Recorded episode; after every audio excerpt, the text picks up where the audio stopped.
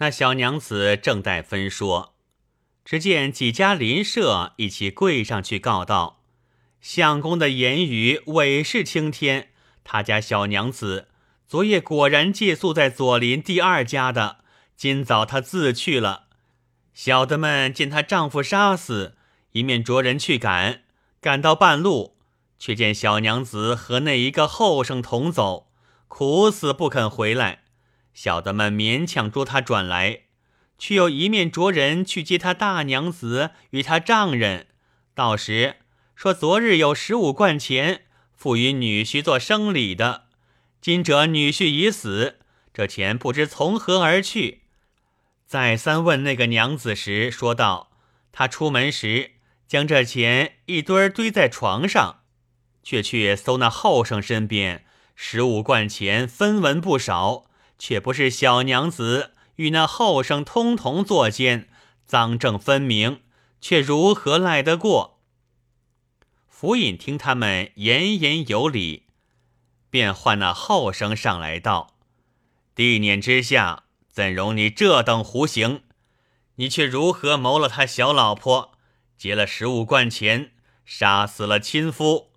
今日同往何处？从实招来。”那后生道：“小人姓崔，名宁，是乡村人士。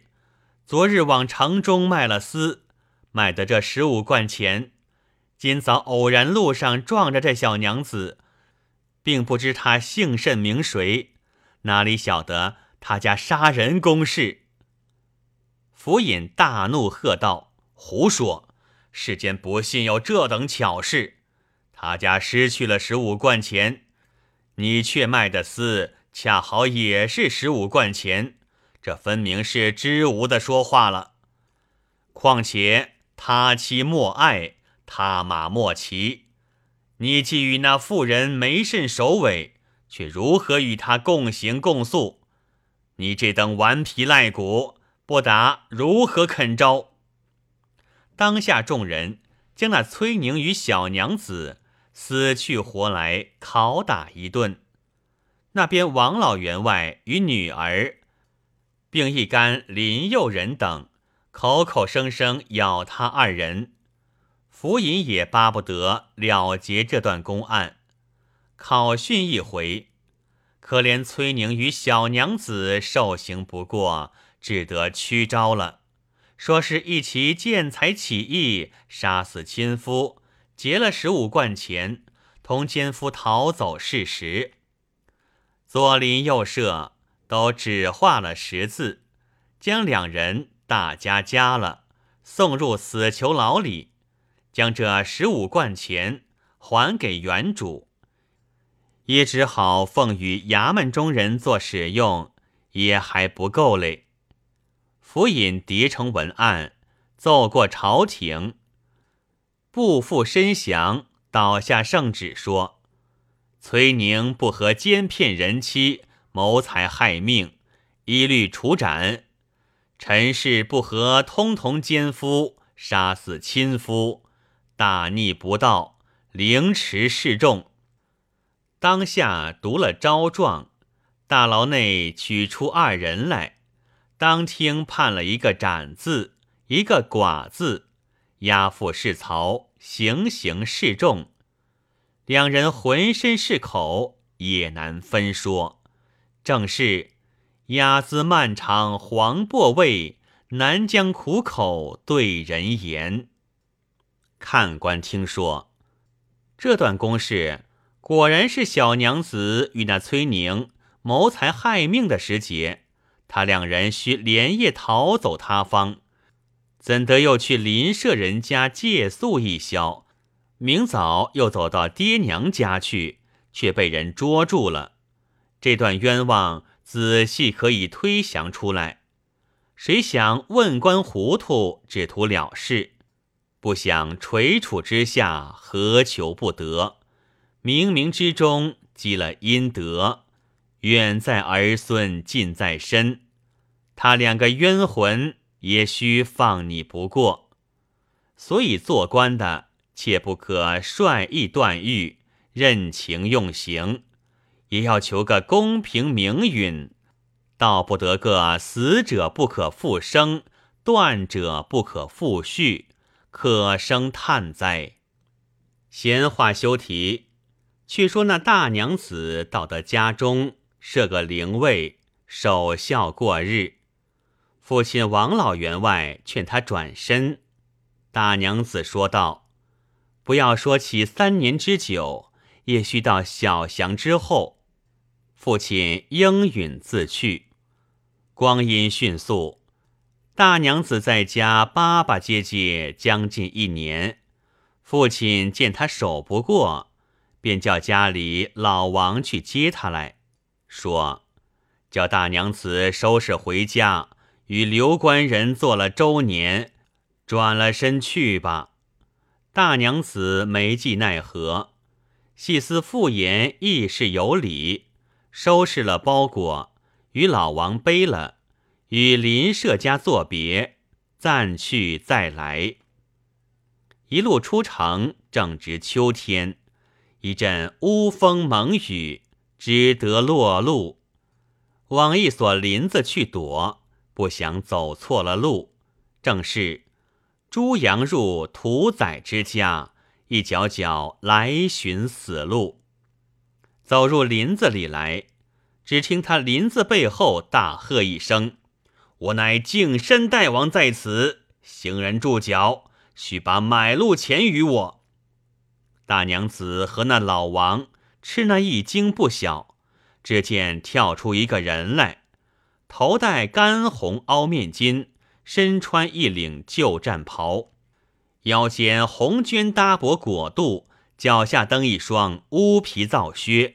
手执一把坡刀，舞刀前来，那老王该死，便道：“你这简净的毛团，我须是认得你做这老性命的，与你对了吧！”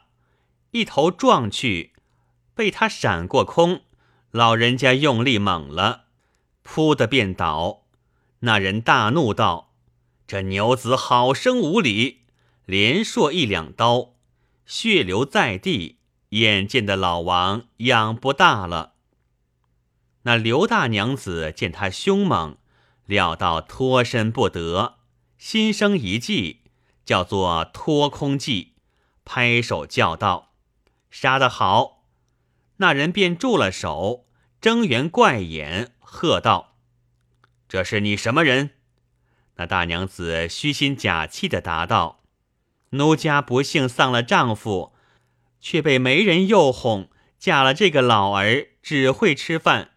今日却得大王杀了，也替奴家除了一害。那人见大娘子如此小心，又生得有几分颜色，便问道：“你肯跟我做个压寨夫人吗？”大娘子寻思无计可施，便道：“情愿服侍大王。”那人回嗔作喜。收拾了刀杖，将老王尸首窜入涧中，领了刘大娘子到一所庄院前来，甚是委屈。只见大王向那地上拾些土块，抛向屋上去，里面便有人出来开门，到得草堂之上，吩咐杀羊备酒，与刘大娘子成亲。两口且是说得着，正是明知不是伴，是急且相随。不想那大王自得了刘大娘子之后，不上半年，连起了几主大财，家间也丰富了。大娘子甚是有实践，早晚用好言语劝他。自古道瓦罐不离井上破。将军难免阵中亡，你我两个人下半世也够吃用了，只管做这没天理的勾当，终须不是个好结果。也不道是良缘虽好，不是久恋之家。不若改姓从善，做个小小经济，也得过养身活命。那大王早晚被他劝转，果然回心转意。把这门道路撇了，却去城市间另下一处房屋，开了一个杂货店，与闲暇的日子，也时常去寺院中念佛持斋。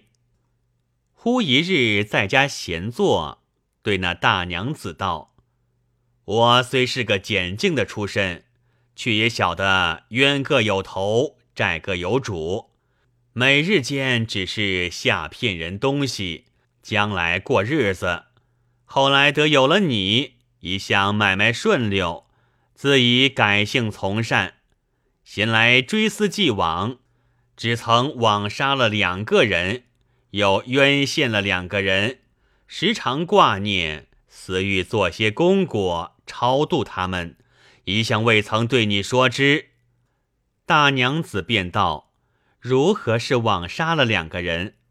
那大王道：“一个是你的丈夫，前日在林子里的时节，他来撞我，我去杀了他。他须是个老人家，与我往日无仇。”如今又谋了他老婆，他死也是不肯甘心的。大娘子道：“不嫩的时，我却哪得与你厮守？这也是往事，休提了。”又问：“杀那一个又是甚人？”那大王道：“说起来，这个人一发天理上放不过去，且又带累了两个人无辜偿命。”是一年前也是赌输了，身边并无一文，夜间便去掏摸些东西，不想到一家门首，见他门也不拴，推进去时，里面并无一人。摸到门里，只见一人醉倒在床，脚后却有一堆铜钱，便去摸他几贯，正待要走，却惊醒了。那人起来说道。这是我丈人家里与我做本钱的，不争你偷去了，一家人口都是饿死。起身抢出房门，正待声张起来，是我一时见他不是话头，却好一把劈柴斧头在我脚边，这叫做人急计生，抄起斧来，喝一声道：“不是我，便是你！”两斧劈倒。却去房中将十五贯钱尽数取了。后来打听的他，却连累了他家小老婆与那一个后生，唤作崔宁，说他两人谋财害命，双双受了国家刑罚。我虽是做了一世强人，只有这两桩人命是天理人心打不过去的，早晚还要超度他，也是该的。那大娘子听说，暗暗的叫苦。原来我的丈夫也吃这厮杀了，又连累我家二姐与那个后生无辜被戮。思量起来，是我不和，当初执政他两人偿命，料他两人阴私中也须放我不过。当下权且欢天喜地，并无他话。明日捉个空，便一径到临安府前叫起屈来。那时换了一个新任府尹，才得半月，正值升听。左右捉将那叫屈的妇人进来，刘大娘子到于阶下，放声大哭。哭罢，将那大王前后所为，怎的杀了我丈夫刘贵？问官不肯推降，含糊了事，却将二姐与那崔宁朦胧偿命。后来又怎的杀了老王，奸骗了奴家？今日天理昭然，已疑是他亲口招成。扶起相公高台明镜，昭雪前冤。说罢又哭。府尹见他情辞可悯。即着人去捉那敬山大王到来，用刑考讯，与大娘子口词一些不差。及时问成死罪，奏过官礼，待六十日限满，倒下圣旨来，堪得敬山大王谋财害命，连累无辜，准律杀一家非死罪三人者，斩家等。绝不待时，原问官断欲失情，削职为民。崔宁与陈氏枉死可怜，有司访其家，量刑优叙。王氏既系强徒，威逼成亲，又能深雪敷冤，着将贼人家产一半没入关，一半给予王氏养善终身。刘大娘子当日往法场上，看绝了敬山大王，又取其头取祭献王夫，并小娘子及崔宁，大哭一场，将这一半家私舍入尼姑庵中，自己朝夕看经念佛，追荐亡魂，尽老百年而绝，有诗为证。善恶无分总丧躯，只因细雨酿殃危。劝君出话须诚实，口舌从来是祸机。